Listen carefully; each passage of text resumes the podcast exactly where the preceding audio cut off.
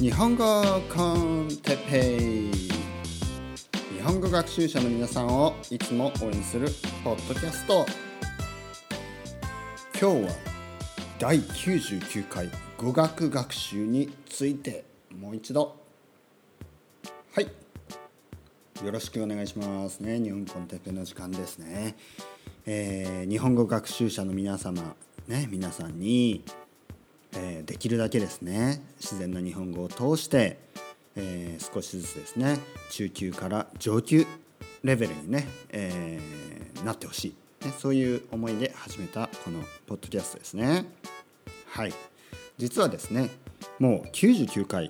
ね99回です。だから次回は100回ですね。ね一人ですけど皆さんもね心の中で手を叩いてください。まあ、心の中じゃなくていいですよ。実際手を叩いてもらってね。拍手をしてもらって。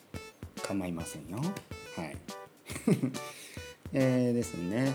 こうやっていつものように洗濯機が遠くで回ってますけどね。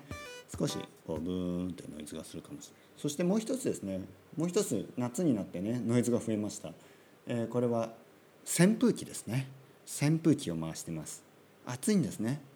で まああのマイクを使ってですねこれをポッドキャストを撮ってるんですけどやっぱりあのマイクを使ってそして自分はあの耳にねイヤフォンつけてるでしょ？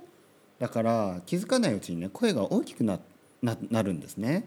はい。声が大きくなります。なのであんまりねこうまあ外近所の人にね迷惑がかからないように、えー、窓を閉めてます。で窓を閉めて撮ってると暑いんですね。だから扇風機を回してる。うん、エアコンないのかよってね思う人もいるかもしれないですけどエアコンないです、ね、信じられない、ね、こう生まれて初めて生まれ, まあ、生まれて初めてかは分かんない、生まれた時はまあエアコンあったかな。ああったでしょ多分ね日本ですから。はい。えー、まあ東京でも東京で何回かな？多分6回か7回ぐらい僕は引っ越しをしてます、ね、東京の中でね引っ越しを繰り返してます。引っ越しをたくさんしましたけどエアコンのねない部屋に住んだことはないです。ね、エアコン。いつもエアコンっていうのはエアコンディショナーですね。日本では、え、日本語ではエアコン。ね。エアコンとかそしてリモコン。ね。リモコン。リモートコントローラーですね。リモリモコン。すぐねこういう省略形を使います。ね。リモコンエアコンファミコン。ね。ファミコン。ね、ファミコン海外ではね任天堂とか言いますけどファミコンファミリーコンピューターね。ファミコンって言ってました。でスーパーファミコンはスーファミ。ね。プレイステーションはプレステ。うん。プレステ。プレステ2とかね。えー、とあとゲームボーイはゲームボーイですね。ゲーボーとか言ってないですね。ゲームボーイはゲームボーイだったな。あとうん。なんかこうまあ、ゲームとドラクエとかね。ドラゴンクエストはドラクエ、うん、とにかくいろいろ省略しますね。ドラゴンボールはドラゴンボールドラゴンボールはドラゴンボールね。えっ、とジョジョはジョジョね。ジョジョジョジョ知ってます？えっとまあ省略するものってねもうしないものがありますね。もちろんね。えー、まあいいや。で そのえっ、とエアコンじゃない、えっと、扇風機をつけながらね。扇風機をつけて、えー、扇風機にね風を送ってもらいながら、えー、取り続けている。そして今日は99回になりました、ね、日本語コンテペイ99回。素晴らしい、ね、何事もやり続けるのは大変です、ね、大変ですけどまあ目標は1000回かな。目標は大きい方がいいですね。はい。目標は大きい方があの頑張ります。ね、100回で終わりってねもう100回。100回もし第1回目の時に僕が第100回まで頑張りますって言ってたらもう目標達成しましたから、ね、100回の後どうする？悩んじゃいますね。目標達成すると次の目標セットするのにはね少しエネルギーがいります。なので、えー、次は目標は200回です、ね、で少しずつ目標をこう上げていくのもまあいいとは思うんですけど僕は目標高くですね。僕は個人的には目標をまず高く持って長い道のりをまあ楽しむ方があの目標をねどんどんまあまあ成し遂げられる簡単なあの簡単な目標をたくさん作るよりは僕はあのそっちの方が自分には合ってます。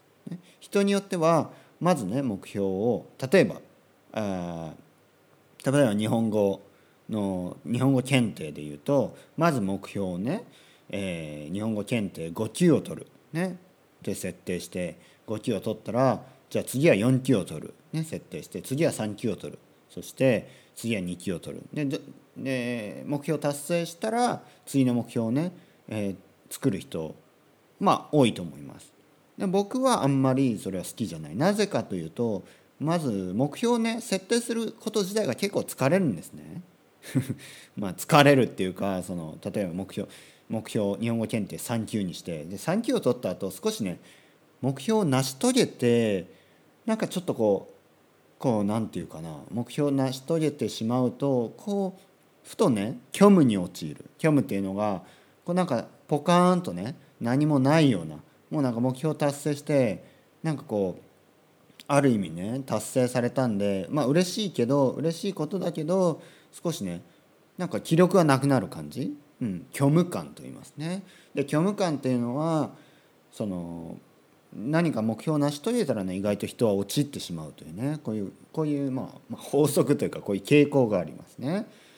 なので目標をね成し遂げないっていうのはね成し遂げられるような目標を立てないっていうのはねまあ虚無感に襲われることはないんでねそれはいいかもしれない。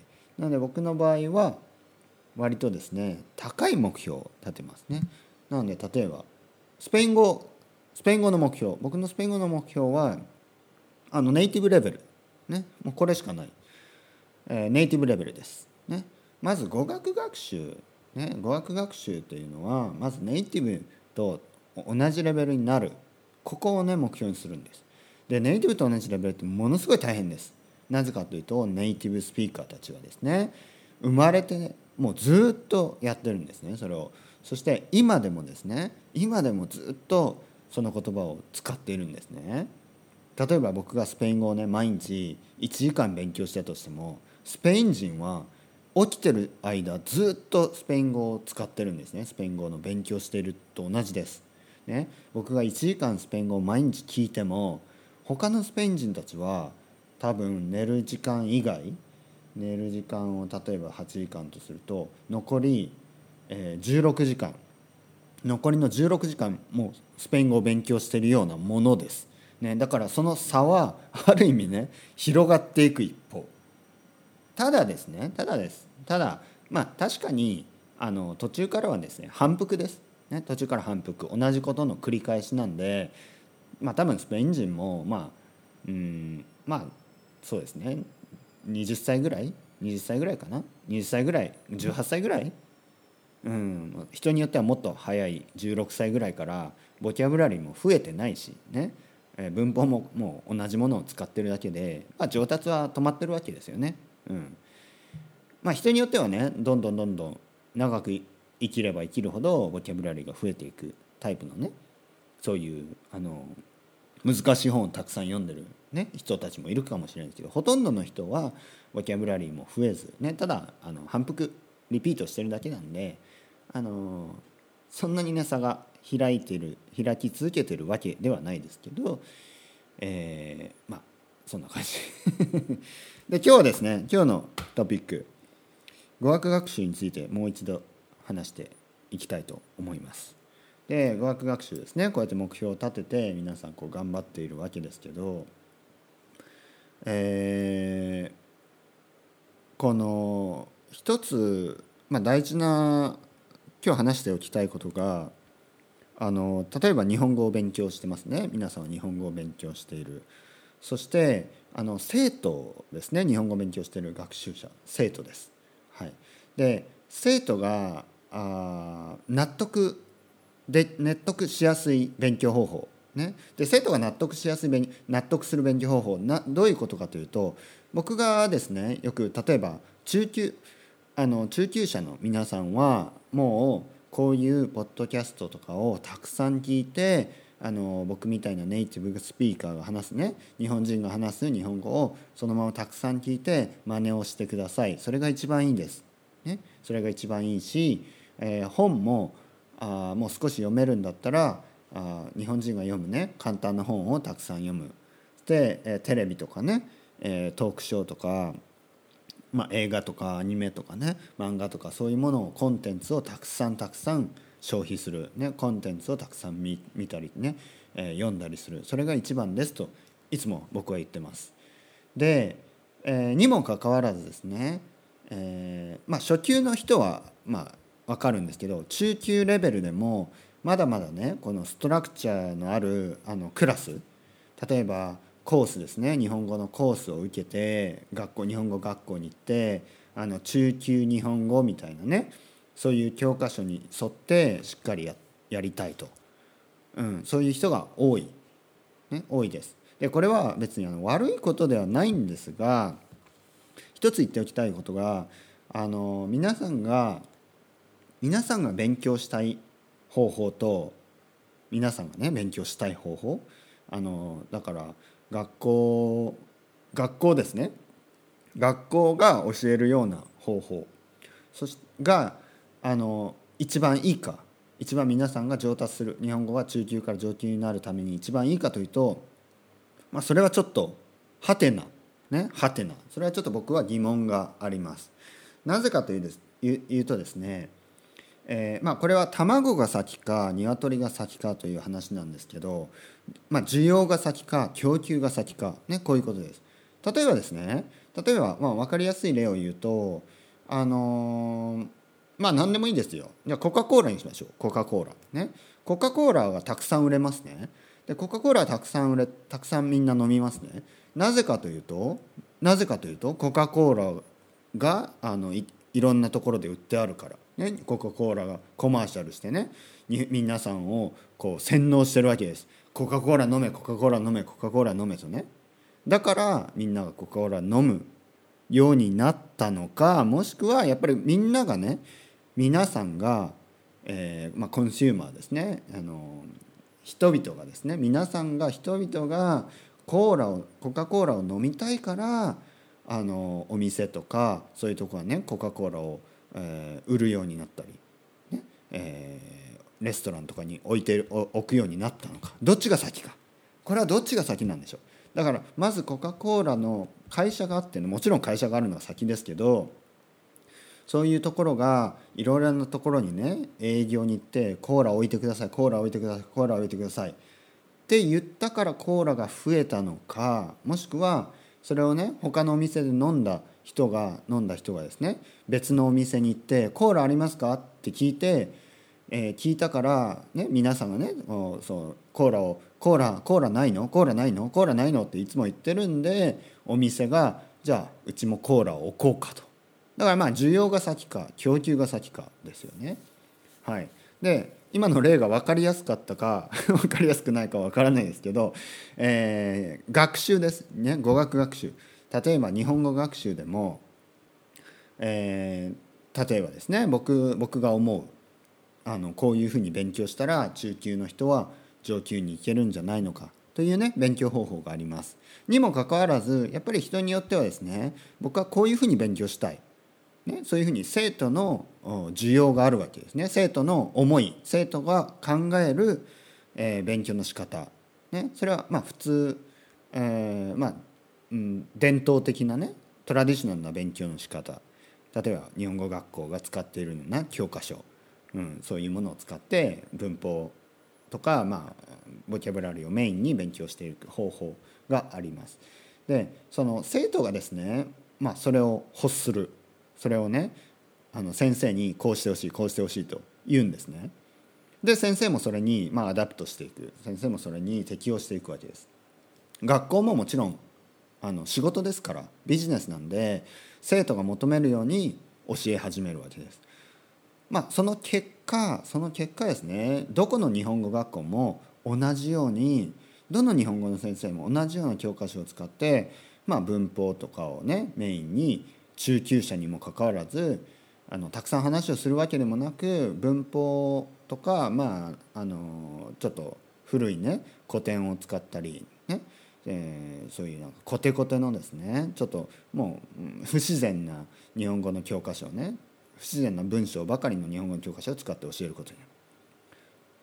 いくつかのね何人かの生徒はそういうのが嫌ということでまたあ先生僕はあのもっとねオルタナティブな勉強の仕方がいいです、ね、僕はこういうふうに勉強。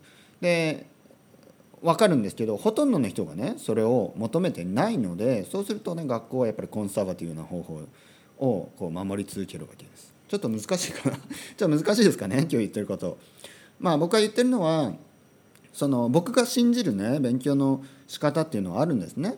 えー、何回も言ってるように中級の人はもうね、えー、上級になるためには自然な日本語をたくさん聞くのが一番です。聞いて聞いて聞いて聞いて聞いて聞いてえー、まあ真似をする、ね、コピーする、ね、コピーペーストですね。自分で考えるんじゃなくてたくさん聞いてたくさん聞けばこういうイントネーションとか発音とかですね。話し方とか、ね、そういうのがあの自然に身についてきます。でそうすると自然な日本語をね話せるようになります。絶対なります、ね、絶対なるにもかかわらずやっぱりうんまあ教科書に戻る、ね、教科書の中の世界にねとどまってね。教科書の中の世界って本当に小さいです。ちっちゃい世界です。ね。えー、まあ一つの教科書ね日本人の名前みたいなとこあのユニットがあって僕はそこを見たら日本人の名前ね。佐藤田中、えー、佐藤君田中君、えー、何、えー、高橋さんみたいにね。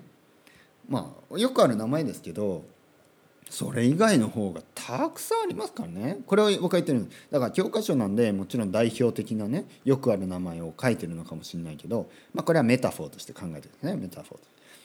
えー、世界はねその教科書の中の小さい世界だけじゃないんです、ね、世界は本当に広い、ね、なので教科書日本語の教科書の中の世界だけにねとどまってなく外に出てください、ね、そこから一つ外に。ね。それはもう YouTube でも何でもいいです。コンテンツがたくさんあります、ね、そういうのをたくさん聞いて、ねえー、勉強する。でそういうやり方で、えー、日本語をね、えー、学ぶことはできます。で先生もしマンツーマンのね先生がいたら僕だったらね1時間中級者の人はもう1時間時間があったら先生とたくさん話をするのが一番です。話をする。とにかく話をする。で文法の質問はしてもいいけど文法の質問をすることによって先生は文法の質問の答えを、えーまあ、考えてね、えー、文法の文法とにか文法の話をするだけになります。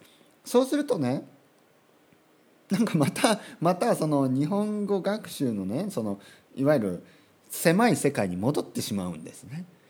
うん、僕はそれよりもあの本当に皆さんね自分のことを話せるようになってでそうするとね自然にこれは不思議なことで自然に文法もあの上達します。絶対上達します。なのでですね今日言いたかったことはその学生が思う自分の満足度満足ねこういう勉強をしたい。でその思いと、まあ、実際そのあのもっとよく学べる方法には差がある、ね、そして先生としてもですねお金をもらって教えてるのであんまりね自分の思う方法をこうプッシュできないんですね。なぜかというとそうすると生徒が逃げていってしまうので、ね、ここのジレンマがありますね。このジレンマがあるんですね。僕もこうやって思ってますね。こういうふうに勉強したらいい。ただね生徒が勉強したい自分が勉強したい。いや僕は先生僕はてっぺ僕はそういう勉強の仕方じゃなくて僕はねトラディショナルな感じで教科書を使ってね漢字をねたくさん覚えたりしたいです。って言うんであれば僕はやっぱりそっちに adapt します。なぜかというとやっぱり仕事ですからね。ビジネスなんで、えー、いやいやいや YouTube 見てたくさんとか言っても生徒が逃げてしまうんで、ね、あの逃げるような生徒だったらね。そしたらじゃあ一緒に漢字をやろうか。ね。漢字なんてね一人でやるもんなんですよ。一人で。ね漢字なんて先生と一緒にやるもんじゃないんですね。漢字なんて一人でガンガンたくさん書けばいいんです。家で、ね、だから先生に教わるようなもんじゃないです。ね。なのであのー、まあ、ここはちょっとね第99回にして少しねまたあの文句みたいになってしまいましたね。でもそのやっぱ語学学習というのは何のために僕たちはね語学を勉強しているかまずそこに戻った方がいいと思います。なぜ語学を勉強しているかというとやっぱネイティブとね対等にネイティブと話ができるように話ができるようにね意見交換ができるようにコミュニケーションが取れるようにやってるわけですね。なので中級以上の人はもう早くその日本語学習というねフォーマットから出て、ね、広い世界へ飛び立ってください。それではまた皆さんチャオチャオ